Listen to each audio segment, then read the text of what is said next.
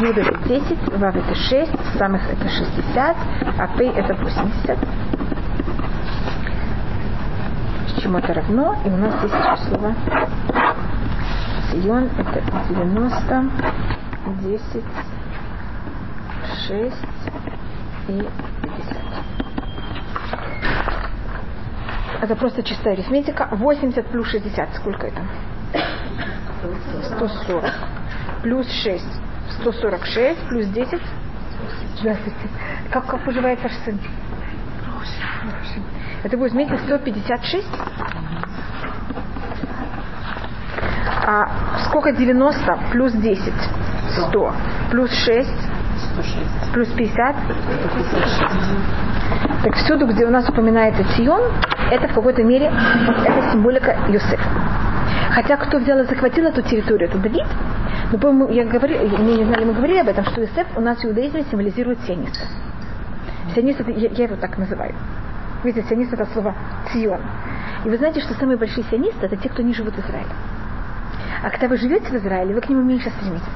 А когда вы не в Израиле, вы намного больше к нему стремитесь.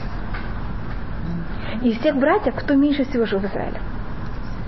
Иосиф. И когда он умирает, он просит своего, он заклинает своих братьев, чтобы они его тело привезли в Израиль. И, чтоб, и поэтому, когда приносят э, труп Юсефа, приносится и также вместе с ним ковчеги всех других братьев. Но братья, Иуда, Рувен, они не просят своих детей и не заклинают своих детей, чтобы они их привезли в Израиль. А Юсеф это делает. Я считаю, что, что бра... э, то, что, извините, что я говорю кости, но так это вот говорится на иврите, что кости всех братьев были привезены в Израиль, это за счет Юсефа. И как он подчеркивается, что его кости были вывезены из, Израиль, из Египта в Израиль, это только Юсеф. Все остальные братья кого-то про между прочим. Что При нем. При нем, да. Но он, он как будто те, и как вот вы знаете, что все время с ним ходят в пустыне. И также его дочери, когда евреи перед тем, как войти в Израиль, дочери Цруфхата, которые потомки колена Менаше, которые сын Юсефа, они те, кто просит Израиль. И они всегда символика, те, кто жаждали иметь удел в Израиле. Это у нас э, это такое понятие Юсефа, и поэтому Цион и Юсеф, видите, это тоже самая гематрия. Есть, конечно, еще, еще более глубокие вещи, но просто показывает такая же гематрия. И еще одна вещь, но это будет немножко э, не совсем, у нас я не знаю, вы хотите такую закономерность. Это не совсем относится к этому, это только я немножко отступаю для того, чтобы показать. Это только, только вы знаете, что с гематрией можно показать все возможные фокусы, которые вы хотите. И они могут быть правильные, могут быть неправильные. Э, но то, что я показываю, это то, что написано. Понимаете, я это не придумал. А, я тут начинаю с самого начала. У нас есть какой-то эм, скрытая вещь в именах всех наших працов. Вы знаете, как зовут Авраам? Вы знаете, какая гематрия слова? Значит, это такое отступление в сторону, потому что мы рассмотрели Цион, я хочу еще какую-то вещь посмотреть про Цион. Если берете имя Авраам, какая, какая его гематрия? Один, два. Один, три. Рейш это 200, 203, 5, 208, 40, 248. А 248, как вы знаете, это сколько есть органов у нас в теле. Это корень слова рехем, матка, милость, рахамим. И это у нас также сколько есть законов, которых надо соблюдать. Знаете, сколько законов надо соблюдать? 248. Делать. Да, которых надо делать. Что это? Мецвод Асе. У нас 248 Мецвод Асе. И какая-то символика. Имя Всевышнего, которое мы да рассматривали, когда мы начали только Тфилат Амида. Значит, я сейчас возвращаюсь к самому началу Тфилат Амида. А, у нас э, есть понятие, что есть 10 имен Всевышнего. И каждое имя символизируется одним из працов. Имя Всевышнего, которое символизируется Авраамом, это Кель. Мы говорили такую вещь. Это Алиф и потом Лавет то, что я не могу произнести, поэтому это только говорю устно. И заметьте, что когда мы говорим в первом благословении, в котором он больше всего считается Авраама, потому что мы заканчиваем Аген Авраам, мы говорим там два раза кель. Хакель Агадола Гибор Вануа, кель Эльон. Это почему? Потому что это его символика. И Маген щит Авраама, только я тогда это тоже рассматривала. Может быть, я сейчас покажу это еще раз. Маген это щит, а гематрия слова маген можете просмотреть. Также заканчивается. Маген у Мушия у маген, Баруха Таше, маген Авраам. Знаете, там говорится маген два раза. Значит, это что-то очень такое важное. И очень связано с Авраамом. Так если мы берем маген и его гематрию, что это будет? 93. 93. Кель – это имя Всевышнего милости, это 31. Только я извиняюсь, что я не могу это написать, потому что а, понятно, какая у меня проблема, если я напишу, это просто будет неправильно. 90, 31 помножить на 3, что вы получите? 93. Потому что это первое благословение, конечно, это Авраам, это как будто по его цвету. Но вы там говорите Элюки Авраам, Элюки Ицхак, Элюки Яков. Но и Авраам, и Ицхак, и Яков, они идут по какому оттенку, какое-то какое имя Всевышнего доминирует. Кель именно вот в этих трех вариантах. Но Кель это имя Авраама. Есть и э, Ицхака тоже есть влияние и на Авраама, и Ицхака, и на Якова. Понимаете, почему это мы заканчиваем именно Маген Авраам? И почему это именно на три? Спасибо, что вы это спросили. А если возьмете Рамах, это 8 помножить на какую цифру? 90, 31. Помножьте на 8. Что у вас получится? 248. Понимаете, почему именно на 8? Потому что Авраам получил восьмой закон. А, а, но Адам Аришон получил 6 законов, Ноах получил седьмой. Вы знаете, какой был седьмой? Э, Эвер Минахай, запрет есть от э, живого, а Авраам получил, первый, кто получил восьмой закон, это обрезание. Поэтому всегда обрезание, его символика это восемь. Это вот на восьмой день и восьмой закон, который был когда-то в, в мире. Поэтому если вы берете и этим, Авраам перешел этот шаг, и он стал евреем. Поэтому до того, как он изменился, до обрезания, он не был Авраам, он был Авраам. Значит, добавил ему гей специально, чтобы это было 8 помножить на 31. Это его понятие, значит, у Всевышнего а, то, что у него понятие имена, это как мы его видим. И Авраам видел Всевышнего как корень милости. Кель это понятие милости в мире. Понятно, что, что символизирует имя Авраам?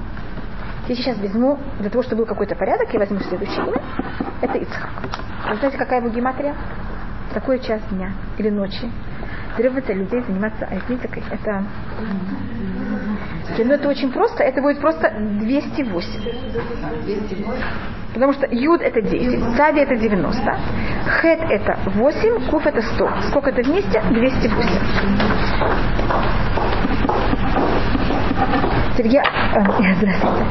Я обычно не занимаюсь так много гематрией, но потому что я вошла в Тион, я только хочу это закончить, какой, какая гематрия слова Тион и Юсеф. 208, если вас интересует, это, э, вы знаете, имя Всевышнего, как оно? Здравствуйте. Имя Всевышнего, которое пишется, и не произносим, мы его не произносим, как оно написано. Вы знаете, какое оно, какая его гематрия? 26? Попробуйте взять 26 и помножите это на 8. И посмотрите, что у вас получится.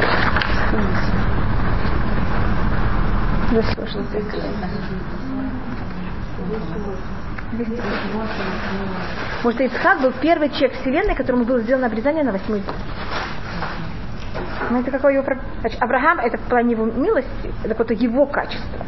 А Ицхак это было сделано на него, поэтому вот он тут еле-еле участвует. Яков, вы знаете, сколько он будет, сколько это Яков? Это 10, 70, 100 и 2. Значит, то, что я пробую показать, это если мы рассматриваем имена наших працов в скрытой форме, в гематрии, тут есть какой-то закон без вав. Только в нашей автора Яков пишется пять раз в Танахе с вавом. А кроме этих пять раз он пишется без вав. Это очень такая важная вещь, с вавом или без. А у нас 10 плюс 70 это сколько? 80. 182. Что такое 182, извините, я написала 70? Возьмите 26 и помножите его на 7. Что у вас получится?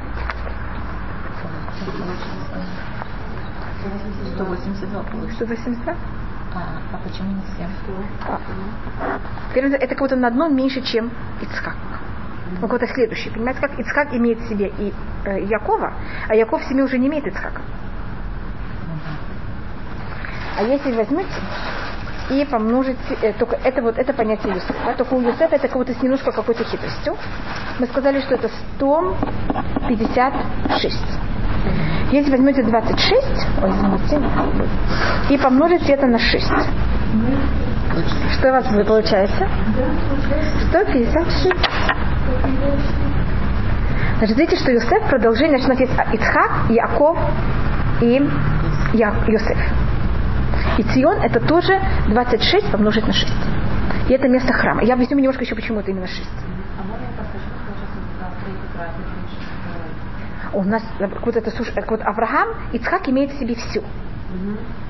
Ицхак имеет в себе Яв, и Яков. А Яков уже не имеет в себе Ицхака. Он, он уже Он же в этом мире. не отец. Он их сын в чем-то. А то, что это Юсеф, и то, что это Цион, это место храма, место храма, оно символизируется с этой шестеркой. Это понятие, что, значит, если мы говорим о семерке, это понятие, э, это шесть, у нас есть семь дней сотворения вместе с шаббатом. А когда мы строим храм, мы хотим, чтобы храм не был только приходить в него на шаббат, а это место, где мы можем даже в шесть физических дней видеть, что есть Всевышний в мире. Поэтому место храма Цион это 26 помножить на 6. А не 26 помножить, знаете, как на какую-то ну, там, на 7 или на 5 или на какую-то другую цифру. И вообще 6, вы знаете, что это вав? Гематрия. Вав это та буква, которая что объединяет? Верх с низом. Что такое храм? Это объединение духовных, духовного мира с нашим. Значит, то, что я хотела посмотреть, это кажется, что какая связь между Авраамом, Ицхак, Яков, Юсеф. Видите, что у них, если мы рассмотрим на уровне гематрии, что у них есть? Явная такая вот, как называется, под- подводная связь. Так это вот такие хитрости мы любим делать с помощью гематрии. Но это только для любителей. А у Иванов нет, для людей. Нет. Что-то? Никаких таких, да. Но это только для любителей. Так извините, это только было отступление, потому что я хотела посмотреть, что такое Цион. Для того, чтобы показать, что такое Цион, какая у него гематрия, понимать, что мне, мне казалось, что будет не очень правильно, не показать, что тут есть какая-то э, как закономерность. Так мы закончили этим, мне кажется, и сейчас мы переходим к муды. Каждый раз, когда мы начинаем какое-то благословение, мне кажется, мы такую вещь уже делали каждый раз. Это если только вы хотите считать, сколько есть тут слов, или вы хотите это на другом, на другой раз. А, Нечестно. Ведь вы заметили, что потом был какой-то... Вы заметили, что не просто так просила вас делать эти все расчеты. И видели, что был какой-то порядок. Э,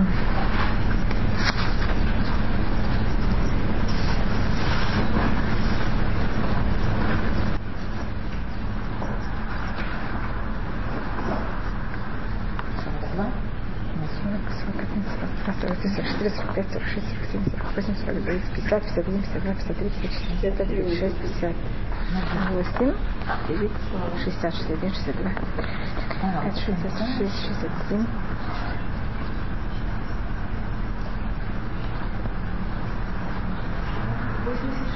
Точно, нахон. А вы знаете, что такое 86? Нет, тут этого нету. Нет. Это другое имя Всевышнего, которое символизирует суд. Да? Кто хочет, пожалуйста. Вот. Видите, как... Спасибо, Хана, что вы мне сделали весь расчет. Только тут это с обоих сторон. Извините, я уже вот это полностью эм, использовала. Я только напишу это...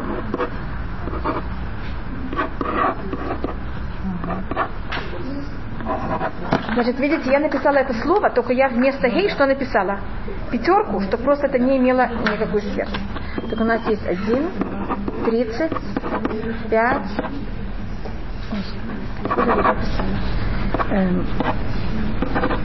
десять, сорок. Пожалуйста. Один плюс тридцать плюс пять плюс десять плюс сорок. Сколько это получается? Получается у вас 86?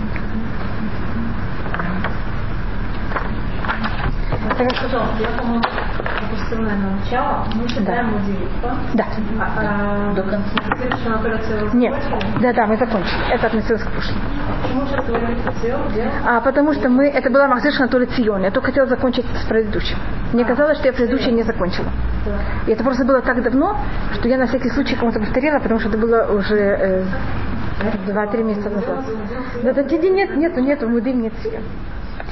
И это понятие, что Всевышний, когда сотворил мир, значит, э, Элюким это понятие суда. Понятно, как это? Как это какое-то, когда Всевышний задумал сотворение мира, он его задумал на уровне Элюким, на уровне абсолютного суда, и всегда, где вы встречаете 86, это понятие абсолютного суда. Скажем, один из примеров, вы знаете, что когда евреи выходили из Египта, мы знаем, что в Египте они, самый период- тяжелый период евреев мук в Египте был сколько лет? Последних 86, может быть, вы слышали об этом, что когда евреи вышли из Египта, Мирьям ей было 86 лет. Муше было 80, Арону было 83, а Мирьям было 86. видите, в муке, которые не просто там был, э, что же они были чужестранцы, как будто это не очень приятно быть чужими. Потом они их, э, они также тяжело работали, и был период, когда они очень тяжело мучились. Там детей кидали в воду и все это. И Мирьям это какого слова? Мав, горечь. Значит, вот этот самый горький период евреев в Египте был 86 лет. И все возможности 8-6, все возможные умножения 86, это всегда связано с понятием суда. Э, скажем, цифра в нашей недельной главе, которую мы только прочитали. Э, мы в Египте, вы знаете, сколько ли, да, рассмотрите, что все вместе взято, сколько евреев были, мучились? 430. Вы знаете, что такое 430? Это 85 помножить на 6. 86 помножить на 5. А это что такое 5? Там это еще целая вещь. Вы видите, что 86 помножить на 5, что получите? 430. Это все с первого момента, как мы сошли до. Это какой-то медат один помножить на 5. Это какая-то полная рука. Понимаете, что такое 5? В самой простой форме это полная рука наказания. Что это? 8, 430? Это по преданию с момента, когда Всевышний сказал Аврааму, что его потомки будут мучиться. Не с момента, как родился Ицхак. Это какой-то с первого момента мук до самого последнего. Значит, когда Авраам знает, что его потомки будут мучиться 30 лет, извините, 400 лет, он, мне кажется, уже мучается. Проходит, ему тогда по преданию 70 лет, проходит еще 30 лет, пока рождается Ицхак, а с Ицхака до выхода из Египта проходит 400 лет. Мы добавили букву Это еще, это, это еще до, это еще, да, это произойдет еще 30, да, да. И это тоже 5. Это вот, вот, вот это умножение. Так это тоже понятие суда. И вы знаете, что когда мир был сотворен, Всевышний сотворил наш физический мир, то, что, извините, не сот... то, что Аляба Махшава. Всевышний задумал сотворить мир. Не как он его сотворил, как он задумал его сотворить, это было на уровне суда. А когда было воплощение мира, Всевышний воплотил на каком уровне? Милости, милости и суда. Вы знаете это понятие? Аляба Махшава Бамидат один, а конечно, конечно Всевышний его сотворил Бамидат Рахами. Что-то? Да, потому что Бадим нулой холицкой. И считается, что суть всего сотворения мира, для чего Всевышний сотворил весь мир, это, говорит Рамбан, в конце как раз нашей недельной главе Паршат Бо, которую мы только прочитали, что цель сотворения всего мира, это чтобы люди собирались вместе и восхваляли Всевышнего. И для этого Всевышний сотворил весь мир. Так мудим – это цель всего, сотворения всего мира. Как, как это какое-то было задумано первоначально. И поэтому цель всего мира – это, э, и кто приводит к эм, исправлению всего мира, это Машия, который потомок кого? Давида, который чем занимался? Восхваление Всевышнего. Так это понятно, почему тут есть такое количество букв, это какой-то мы, когда мы доходим до слов, спасибо, когда мы доходим до мудим, мы рассматриваем, мы благодарим Всевышнего, и мы этим доходим до, до цели сотворения всего мира. Мир сотворен для того, что мы... Что Вот, потому что 8.6 это уровень, на котором мир может существовать без нашего вмешательства вообще. Но он как бы более тяжелый. Какой 8.6 более тяжелый, но 8.6 более связан со мной. Потому что это медат один это зависит от в какой-то мере не только от... Извините, что я говорю такую ужасную фразу, но медат один не только зависит от Всевышнего, зависит от меня. И теоретически на уровне суда, кто начинает действие, он или я? Мы. Или хорошо ведет? Или хорошо. Потому что такое суд? Мы, я тебе даю что-то, как тебе положено. Так если это зависит от того, как тебе положено, значит, ты должна что-то сделать. А на уровень милости не зависит, ты была, ты не была, ты была хорошая, ты была плохая, ты пришла, ты не пришла, ты все равно все получаешь. Поэтому 26 чем-то оно нас, как называется? Аннулирует. У нас аннулирует нас. 26? Да. А эм, 86, наоборот, нас 86 чуть ли называется в Шира Ширин, в песне песней, там Всевышний называет еврейский народ моей сестрой, моей женой. И есть в одном месте, что он ее называет свою матерь. И это говорится вообще, мы мать Всевышнего. Слышу такую фразу, мне кажется, такое нахальство еще никто не сказал никогда. И а что это значит? Это вот именно это имя. Это вот это понятие, что кого-то Всевышний на каком-то уровне сотворил мир так, что как Всевышний относится к нам, зависит от нас. Это, и это связано с именно Медат Есть в псалмах такая фраза «Тну озле луким». Дайте силу Всевышнему. Слышали такую фразу, может быть? Это же ужас, конечно, дать может силу Всевышнему. Здесь там не говорится «ну оз лашем», там говорится «ну оз люки». Потому что медат один зависит от кого? Оно начинается у нас, не сверху, а снизу. А 26 начинается сверху. Скажем, где мы можем видеть 26 молитв, если у кого-то есть иду, вы можете это проверить. Это такая вы знаете, что у нас есть псалом, в котором мы говорим «Худу лашем китов килулам хаздо». И там все время «Худу килулам хаздо, килулам хаздо». Килулам хаздо, значит, это Всевышний, его милость вечная. И, как вы понимаете, милость Всевышнего, она не зависит от меня. Милость, она абсолютно только от кого? От него ко мне, не зависит вообще, кто я такая. Хорошая, плохая, не зависит как и что. Кто, если у кого-то есть терпение, можете пересчитать, сколько там есть стихов.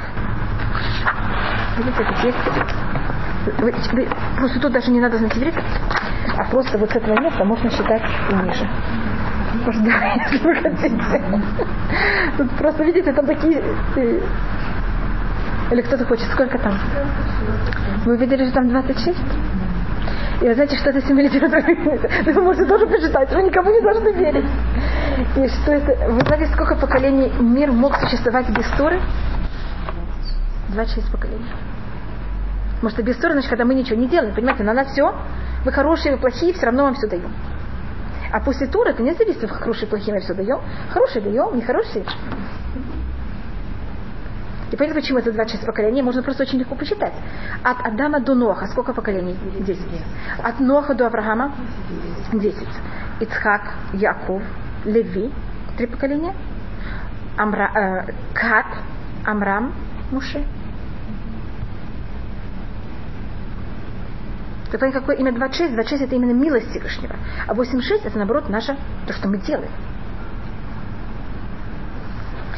До какого поколения Что, что вы говорите? До какого поколения было 86? А сколько раз? Извините? 86 поколений было? Конечно, было 86 поколений. 86 помножьте на 25. Да. Это уже давно пришло. 8,6 помножить на 25. 8,6 поделить на 2, это будет 43. Это 43 на 50.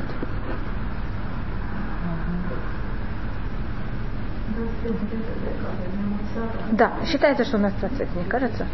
Сколько? 2150 лет. Да, видите, это уже прошло. И сотворение мира уже такая вещь пришла. Что ты? Я не помню, я сейчас не помню. Извините, я, я, я не помню, кто говорит, а в 86-м поколении сотворения мира вы хотите? Я просмотрю, если кто-то кто-то пишет, я вам только говорю то, что я слышала, а не что-то, что я придумываю. Понимаете, как это? Поэтому я не знаю. Да, 26 поколений. А что, сколько поколений было бы дин? И это вопрос, это мы берем, сколько было бы хесед, и потом начинаем 86 поколений. Или мы начинаем, а потому что с самого начала это будет нелогично начинать. Вы понимаете, как это? Можно начинать только с этого момента. Это должно быть 112 поколение сотворения мира, если интересует. Потому что 86 плюс 26 это 112. Просто 112 у тоже такая очень особая цифра. Это цифра Медатадин, Медатахамина, например. И много пользуются. 112. Что-то? Да, это Гамбин и Дамахани. Пожалуйста. Я, ну, как бы я слышала, что меня это микро, что это было немножко как бы, ну, я не знаю, можно это сказать, Бадиава, что пока он не построен был, так как у людей была прямая связь с Всевышним, как его построили, то есть все уже начало как бы более, как бы, более ограничено или наоборот, знаю, как сказать. Вот, а теперь, получается, вы сказали, что как бы цель сотворения мира это чтобы все собрались, именно собрались и как бы восхваляли Всевышнего. Что же получается? вот. И при этом, как бы, что были курбанот, которые, по идее, тоже на самом деле не должны были приноситься, а они, ну, как бы, это фон. Это вещь, это не в нашей недельной главе, это в следующей недельной главе, это Пашат Итро, когда было дарование Тура. И об этом, это, кто говорит об этом, это Сфорну, это рассматривает Рамбан, Раби Муше бен Ахмад, Мимонит, Раби Муше бен Мимон. И этот вопрос э, есть и Раши в какой-то мере. Но это, это вообще тогда мы выходим вообще из этого, и мы рассматриваем о мест, место храма. Так это могло быть место, где мы собираемся, не обязательно место храма. Это могло быть какое-то место, где люди собираются и объявляют Всевышний мы без жертвы, без всего остального, Всевышний мы верим в Тебя. И нет, извините, даже не верим. Всевышний мы Тебя благодарим. И мы восхваляем себя.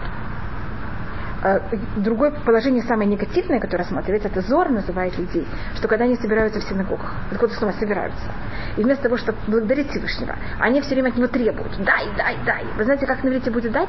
Хав. Хав это дай. Так Всевышний говорит, собрались еще раз эти собачки. Понимаете, что делают? Может, хав, хав, хав. Вы знаете, что это такое? А на хав это дай. Вы знаете, такая песня Хава Нагила? Так Хава это давайте. Так когда они говорят хав, хав, хав. Дай, дай, дай. Это не считается самое приятное. Но вы понимаете, я не хочу э, говорить, как это слышится со стороны.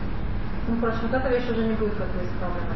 Что То это? есть даже для, для целевой эта вещь уже не может быть исправлена, потому что мы молимся Бетам это не дашь в, в, в этом зеркале, они на Нах- нах- то есть это уже как бы вещь, которая И это, это была, очень, это считается, есть мнение, кто, это, кто комментирует внутри Раш- Раши, эм, значит, после того, как был, было дарование Туры, мы не видим, что построен храм. Но да, говорится о последних жертвенниках. Но там говорится такая фраза «Бехоля макома шерские чми» в любом месте, в котором будет вспоминаться мое имя, а во элеха уверахтыха. Я приду к тебе и буду тебя благодарить. Говорится «Бехоля маком». Понятно, как вот это всюду. А Пашат- потом у нас есть после Пашат Итро, Пашат Мишпатим, там тоже нет никакого храма. Но жертвенник уже есть Пашат, только я говорю, жертвенник да есть Пашат Итро, но он совершенно только и жертвенник, и больше ничего вокруг него нет. Что А потом у нас есть Пашат Тума, это в котором рассказывается о храме, о последней мешкана, потом золотой телец, и потом снова о последнем э, храме. Так по Раши, о последнем храме, э, про мешкан, про скинию, это в какой-то мере эм, исправление золотого тельца. Значит, если вы не умеете служить Всевышнему абстрактно, мы вам дадим служить правильно, не абстрактно. Рамбан так не считает, но так считает Раши. И тогда по Раши, э, что бы было бы, если евреи бы не э, сделали золотого тельца? Тогда, может быть, не было бы храма. Или это было явно в совсем другой форме. У Авраама, Ицхак и Яков. У них есть жертвенники, но у них нет храма. Понятно, как... Значит, то, что были бы жертвенники, мы видим, что Авраам есть, строит жертвенник. Жарко, Ицхак. искупляет? Это не Это обязательно... Авраам, когда строит жертвенник, он вообще ничего не скупляет, он благодарит. Курбан. Это слово приближаться. Да, это, вот это мне всегда, мне даже когда я пробую перевести жертву на русский, мне просто режет слух. Потому что на иврите курбан, корень этого слова, это литкарев. Литкарев значит приближаться. Это мое желание быть ближе к Всевышнему. Это не жертва. Это не, что я отрываю что-то от моего сердца и даю кому-то, а наоборот, я хочу кому-то приблизиться, и поэтому я ему что-то даю. Что-то. Рамбан считает, что э, был два уровня построения мешкана. Один до того, как был грех, и потом второй, когда э, золотой телец был сделан. Вот этот золотой телец, он как будто вставлен в середине рассказа про построение мешкана.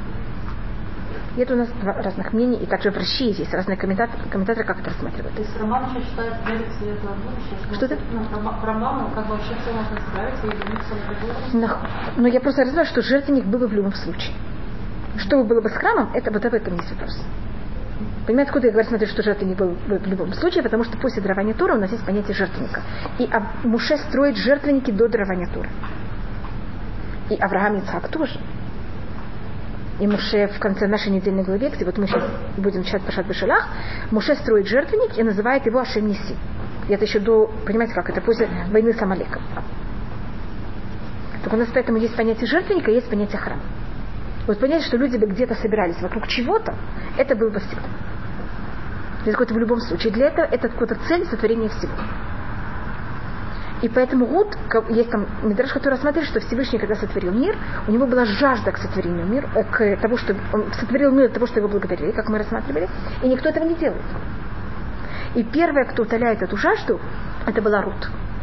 И на иврите Рут это слово рывая. Рывая значит утолить жажду. Что такое рывая? И видите, что только... Что да? Рывая это э, утолить жажду. А рывая. Рывая это очень такое непопулярное слово. Как, да? Для рвая? А, я... Почему Авраам же стал делать первые жертвенники? Да, но Авраам не был первым человеком, который сказал Всевышнему спасибо. Авраам был первый человек, который назвал Всевышнего своим, своим хозяином. Я сказала. Да, первая была первая, кто сказала во время рождения Иуда. Да. И поэтому от нее происходит Давид. Но считается, что кто это переводит уже к полному воплощению, это Рут. Потому что она еще ближе. И видите, это происходит как раз через матерей. Это Лиа и потом Рут. И потом это доходит до Давида. Через, нет, сказал, через женскую А, сторону. Ведь Лиа была, когда рождается Иуда, она говорит, апам удеташи. Потом Рут, да. Потом Рут, она считается, что она от слова рыбая, и от нее происходит Давид. Ширва это Кадош Буху Широт Ватишпахот. Я только пробовала объяснить, почему мудим это такая, какая, какая его вещь. Вот это очень, значит, это суть всего, что мы рассматриваем. И когда мы, значит, мы просили, если мы не скажем мудым, и мы будем, и есть мнение, что точно так же, как в начале молитвы, если в первом благословении, когда вы сказали «Акеля гадоля гибор вануа», вы в это время думали непонятно о чем, или вообще ни о чем не думали, есть мнение, что надо повторить всю молитву заново. И это, это закон. Но, и так написано. Но Рама, он Ашкнаси, говорит, нет, не повторяйте еще раз если вы первый раз, э, как бы, непонятно где находились, а что будет второй раз? Поэтому не повторяйте. Не потому что, понимаете, так не надо по закону повторять еще раз, но просто никто не может дать э, гарантию, что второй раз будет лучше. И так написано в законе, так, э, так это рассматривается. И там Мишна Буа говорит, что если вы в синагоге, это более относится к мужчинам. Так чтобы они, после того, как они это сказали, говорить дальше благословение, это же как-то зря говорить имя Всевышнего, чтобы они после этого, момента, где они это вспомнили, чтобы они стояли и ничего не говорили, и когда Кантер будет повторять Филат Амида, чтобы они с ним вот думали то, что он говорит. И так они вот это восстановили. И есть мнение, что то же самое и в Мудим что если человек не имел в виду ничего, когда он говорил мудил, его молитва, как можно сказать. И почему это? Потому что Авраам, как Яков, это основа нашей веры. И для чего мы, мир был вообще сотворен? Для того, что мы его благодарили. Поэтому если, когда мы говорим уды, мы ничего не имеем в виду, понимаете, как это? Это как будто бы вся цель сотворения мира тут нарушается. Нужно Да, так это нормально. Да, так вы еще закончили. Это, это есть такое притча у Хафецхаима. Вы знаете его притчу, что одна, э, что есть человек, что здесь говорит нам Яцера? Вы вообще ничего не имели в виду, ну и все, потратили все, тратьте дальше. Не знаете такой Яцера? Вы испортили, портите дальше. Все уже все равно, это особенно у перфекционистов, есть такая слабость, что если уже все не как надо, что было уже не как надо. Все равно уже невозможно возвратить, э, может быть, понимаете, как начинать все заново. Так у него была такая притча, он совершенно так не считал, что один раз он, э, ну, притча, которую он сказал, что один раз видел девочку, которая стояла на базаре продавала яблочки. К ней подошли плохие мальчики, перевернули как все яблочки, и начали, и все яблочки раскатились, и они еще начали их всех хватать, а девочка что делает? Стоит и плачет. Значит, Ецара взял, перевернул нам всех наших яблочек, и все они сейчас раскатываются. Понимаешь, что с мыслями? И все мысли какие-то совсем нехорошие, кто-то их хватает, непонятно в какие стороны. Подошел к нему человек и сказал, всех хватает твои яблочки, хватай тоже. Хотя бы сколько-то яблочек у тебя кажется твоих. Так вообще ты останешься без ничего. Поэтому если мы что-то как будто не имели в виду, хотя бы с момента, как вы схватились, схватились, так пошла хотя бы с этого момента будете думать о чем, что происходит. Так то, что я только хотела рассмотреть, это важность мудим. Значит, я такую вещь только говорю в начале первое благословение. Это не значит, что после первого благословения можно расслабиться и забыть вообще, что вы молитесь. И вспомнить мудим. Хасвы Халиля. Но так мы рассматриваем, что если в других благословениях вы из-за чего-то как-то у вас не было достаточно кавана, это не, эм, как не нарушается вся молитва. А в первом благословении в Мудим это решающие точки. Все остальные все остальные благословения, они не имеют такой силы. И заметьте также в этих двух местах, что вы делаете? Вы поклоняетесь. Так, извините, мы еще рассмотрим про поклонение, потому что я думаю, они макова, что мы сегодня сможем войти в саму молитву. Видите, мы сколько говорим о ней перед тем, как мы входим вообще э, в нее. Э, Мудим, она, если вы рассматриваете по счету, она какое благословение? 18. И у нас по преданию есть 18 позвонков. У нас есть только еще одна 19, у нас есть 18. И человек совершенно не хочет никогда говорить спасибо. Вы хотите говорить спасибо? Нет. Все ваше, все вам положено. Зачем еще говорить кому-то спасибо? А когда вы говорите спасибо, что вы должны сделать своей гордостью? Вы не хотите. Вы должны взять свой позвоночник и его согнуть. Мы не хотим сгинать свой позвоночник. Если видите в Буды, мы не сгинаем ноги, мы только сгинаем позвоночник. Вначале, в конце мы сгинаем и ноги, и позвоночник, а в мудим самом мы только сгинаем позвоночник. Это считается очень тяжелая вещь это сделать. Это именно тоже взять и сказать спасибо. И считается, что человек, который не соглашался сгинать свой позвоночник, сказать муты, это значит, что не согла... все, что Всевышний ему давал, он ощущал, что ему положено. Это его. Он трудился. И вообще не ощущал, что это была вещь, которую дал ему Всевышний, и поэтому не должен говорить спасибо Всевышнему. Через там сколько-то лет его позвоночник превращается в змею. Змея – это символика неблагодарного существа. Это я не знаю. Настолько я уже не знаю. И если вы знаете, у, у змеи у нее нет ног. И у нее кого-то нет никакой чести. У всех животных есть честь. У них есть ноги, она может встать. А бедная змея без ног. Так не хотел сгинаться, так ты будешь вообще, понимаете, где? Не без уважения вообще. И считается, что когда были, было сказано Мудим первый раз во всей истории, может, про Рыце мы говорили, когда было первый раз сказано Рыце, это когда огонь сошел с небес и пал на жертвенник. Мне кажется, мы говорили об этом, когда мы говорили про Рыце. Или мне рассказывали такую вещь? Помню, о каждом благословении я говорила, когда это первый, первый раз благословение было сказано. И по преданию Рыце было сказано первый раз, когда евреи в пустыне взяли принесли, э, построили э, э, мешкан, переносный храм, и на глазах всего, и Муше собрал весь евреев, всех евреев, и они все стояли, и они увидели на глазах их, как огонь сошел с небес и упал на жертву. И сожрал все жертвы, которые были на жертвеннике. Так это говорится на русском, когда огонь также говорится о нем, вот сжег все жертвы. Так говорится, что весь народ, когда увидел, полниц и благо... Это было вообще ничего такое неописуемое. И то же самое, когда Соломон построил первый храм, он собрал всех евреев, они принесли жертвы, оставили на жертвеннике, и на глазах и муж и э, Шлюмо встал на колени, на такое возвышенное место, поднял руки к небесам и молился на глазах всего еврейского народа, и на глазах всех сошел огонь и то же самое сделал. И с этого момента этот жертвенник находился все время на жертвеннике, не завися, это был дождь или был ветер или что-то, он оставался, не менял форму, и он был все время в форме льва. А когда был разрушен храм, он исчез. Льва. А во втором храме считается, что не было, хотя в предании был, но он был в форме, знаете кого? Собачки. Да. Знаете, лев превратился в собачку. Да, знаете, вот, да. Поэтому это было совсем другое. А мы Он человек места Гдула. Но когда, когда вот эту суть этого благословения первый раз была как-то произнесена, вот именно, поэтому тут говорится и огонь еврейского народа, и чтобы ты принял желанием жертвы еврейского народа. Это же не могло быть сказано до того, как есть первым делом еврейский народ, поэтому Авраам, Исхак, Яков не могли это говорить. И это явно должно быть, что уже есть место, где жертвы приносятся. Первый раз это было? Да. А Мудим, по преданию, когда было сказано первый раз, это когда Шлюму взял и построил храм. Может быть, слышали этот рассказ. И он должен был внести ковчег в святая святых.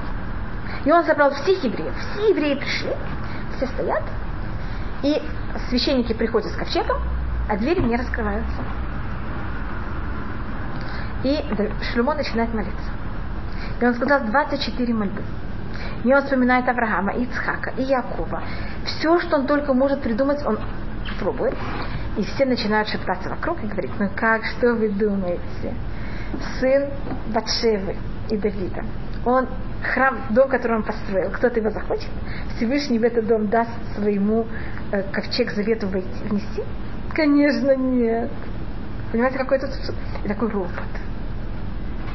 И Шлюмо это в какой-то мере слышит, и он молится, и молится, и ничего не помогает.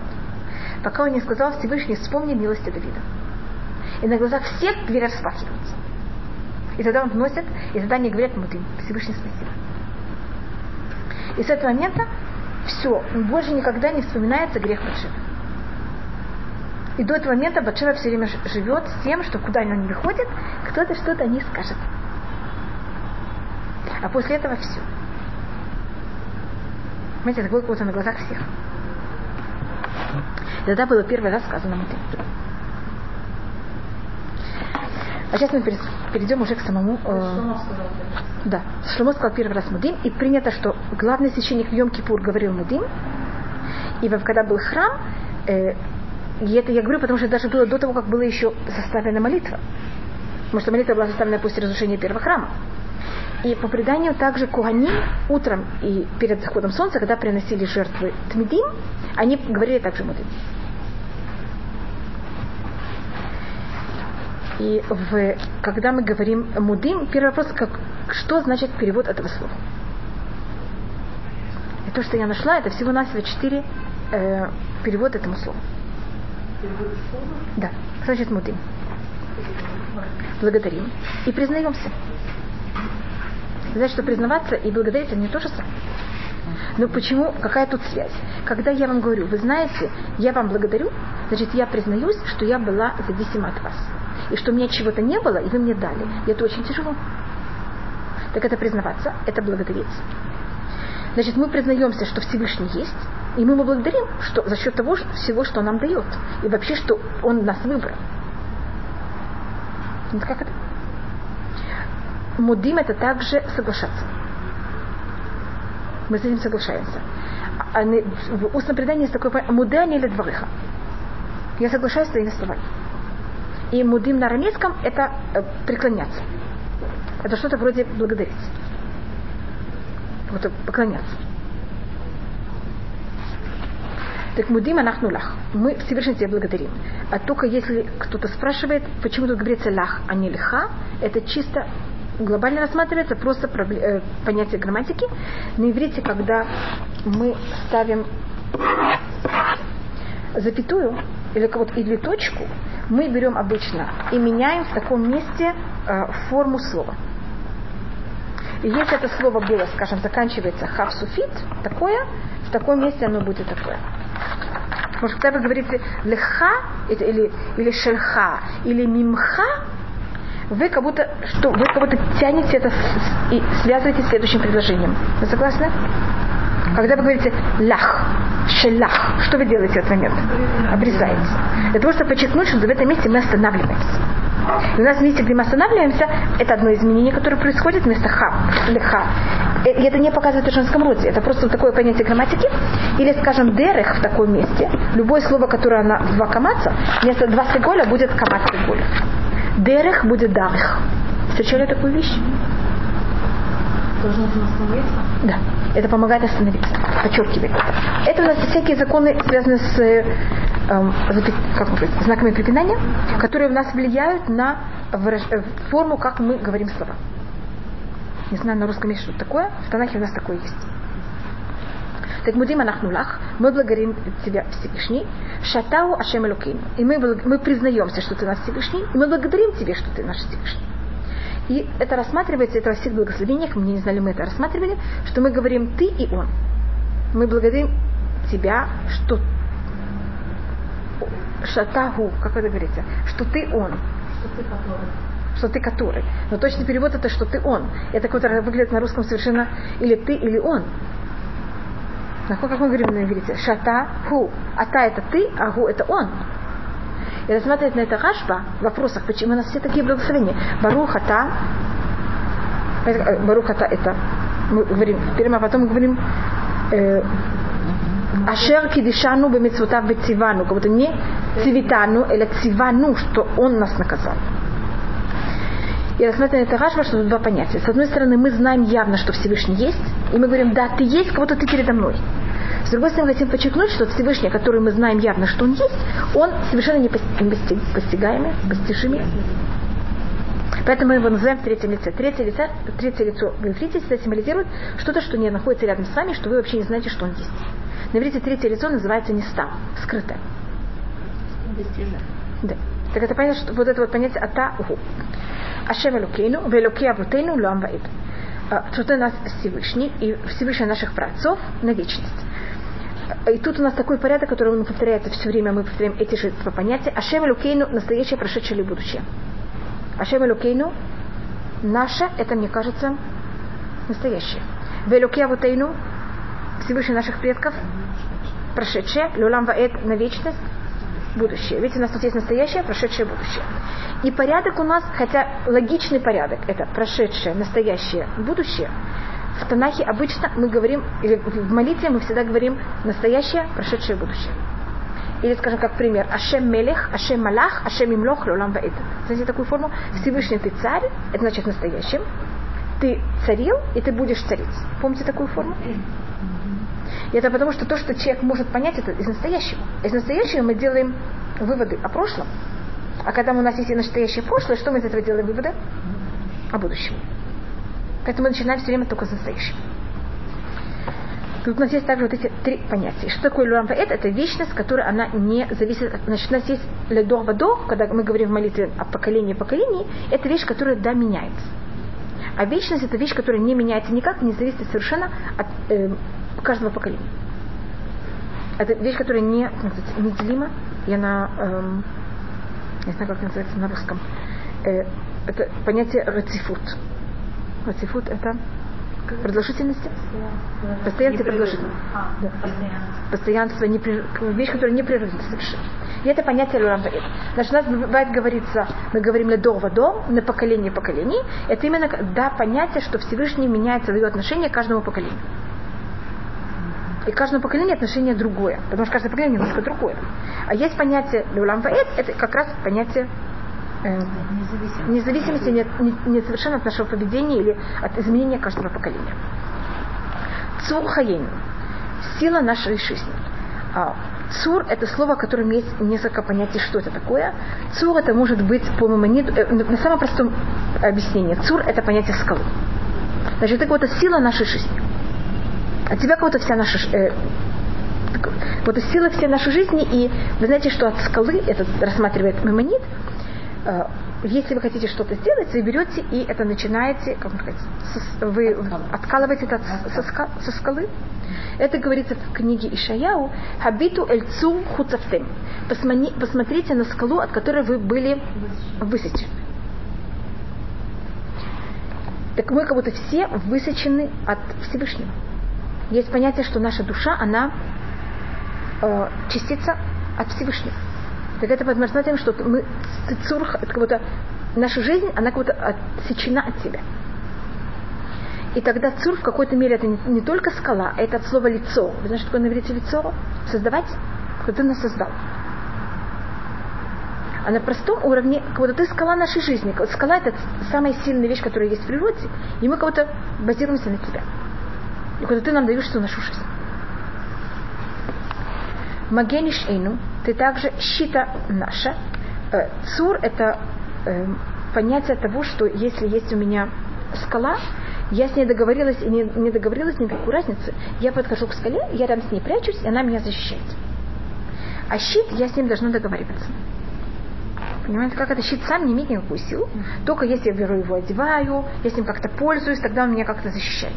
Так это также щит нашей защиты. Это в случае, когда мы как-то тобой, с тобой договариваемся. А цурха ейну, это даже если мы не договариваемся, то тоже Всевышний берет нас защищаешь. Просто как ты есть, и если мы уверены в тебя, ты в любом случае нас защищаешь. А та улидор вадор. И тут мы говорим, ты, ты он, вот хотя это снова настоящее, и это эм, как сказать, нохех, это тот, кто присутствует перед нами, и тот, кто скрыт, лидор вадор. Тут мы, то это мы говорили лулам ваэт, это то, что Всевышний никак не меняется. А лидор вадор это другое понятие, как Всевышний нас защищает. И как он нас щит, это в каждом поколении по-другому. Чудеса, которые были в Хашмонаим, это совсем не те чудеса, которые были в Магилат Эстер. Понимаете, что значит, какая разница? Значит, есть часть понятия нашей связи с Всевышним, которая непрерывно, постоянно точно такая же. И вообще не зависит от нас никак. А есть другое понятие поколе... э, отношения Всевышнего к нам, которое оно зависит от ледов водов.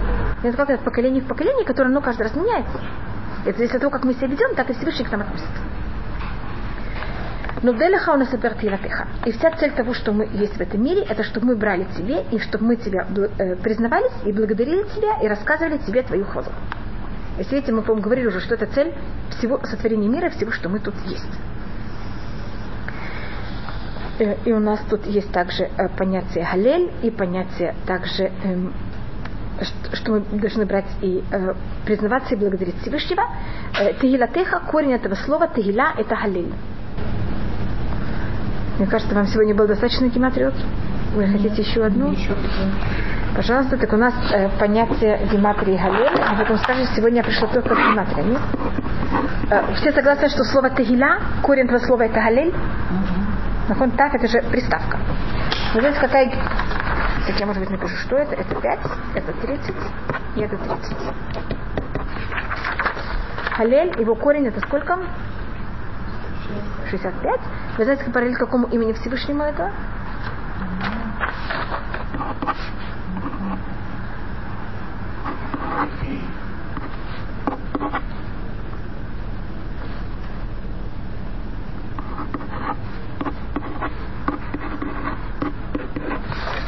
Имя, которое мы больше всего произносим Всевышнего, то, что называется имя Аднут, какая его гематрия? Нахон нам пишется Алев Далет Нун Ют. Сколько это вместе взято? У вас получилось 65?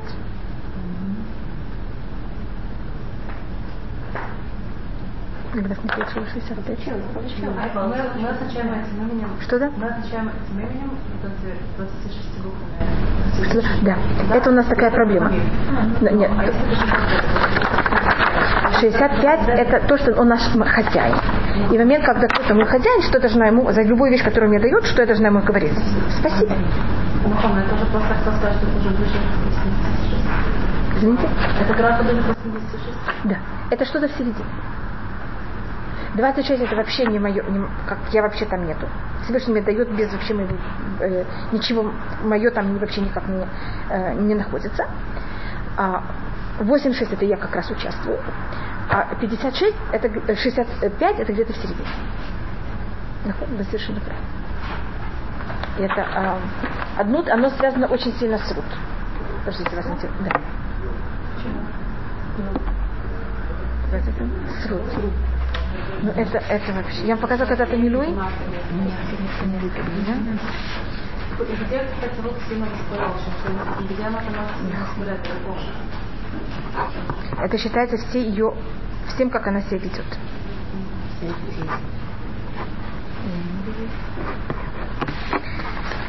Это совсем только для специалист. Это называется милу. Если, значит, у нас есть буквы, а есть, как они называются. Вы видите алиф, а его милу это ламет пи. Далит его милу и ламет тав. Нун его милу и вав нун, и юд его милу и вав далит. Понимаете, что такое милуй? Это те части букв, которые не произносятся. Но так буквы называются. Если вы возьмете все эти буквы и сделаете ее гематрию, у вас получится рут. Но это у меня сейчас нет времени. Но это нечестно, что я вам рассказала. Нет, я вам не расскажу, что получится. Вы должны сделать сами весь этот все это. П это 80, а лям это 30. Сколько это 80 плюс 30? Сказали 110. А, это 300, 430. Нахон, ламет это 30, а тав это 400. Вав и нун это сколько? 56. А вав и далит это 10. Попробуйте, сколько это? 110, 430, 56 и 110. 6. Смотрите, я тут пишу сколько. 6. 1 и 3 это сколько? 4. 5 это 9. Еще 1 0. 606. А вы знаете, какая гематрия слова 606? Это рут. Ну а почему? Как бы, какая связь? Считается, что... Я вам сказала, что для чего Всевышний сотворил весь мир? Да, Для того, чтобы мы восхваляли. Поэтому, понимаете, вот это имя, которое символизирует восхваление Всевышнего, ее скрытая часть, не открытая часть, это рут, от которой происходит рит. То есть она все время восхваляла. Да. Всегда. Хотя ее жизнь была противоположная восхвалению абсолютно. Значит, если вы знаете, сначала она выходит замуж, за- она потом к ца- к царя, выходит замуж за какого-то еврея, он умирает. И он не самый такой, понимаете, как это? Умирает. Она потом остается, и добавочек сделала гиюр, такая хорошая, теряет все имущество. Приходит в Израиль, все над ней немножко. Выходит замуж, на завтра ее муж умирает. Все на нее показывают пальцем. Вот человек жил так много лет, вышел замуж за эту женщину, посмотрите, что с ним произошло. Значит, я просто как личная жизнь, это как будто жизнь вообще, которая у нее вообще не сложилась жизнь, так это можно рассмотреть. А Рут это совсем так не рассматривает. Она очень долго жила. Да. И вы знаете, когда какого момента она дожила? Она видела Соломона, как он, э, вот этот суд, который делает Соломон от двух, двух э, женщин, которые пришли с детьми, по преданию, и, и, и, и храм тоже считается, что она дожила до этого момента. И когда у Соломона был престол, у него рядом с его престолом были два стула. С одной стороны сидела Рут, а с другой его мать, Батшева. И Рут это видела. И Рут сидела, понимаете, как на таком... Но это было, вы знаете, когда? В самом конце ее жизни. Для этого она должна была прожить не совсем легкую жизнь. До свидания. Было очень приятно.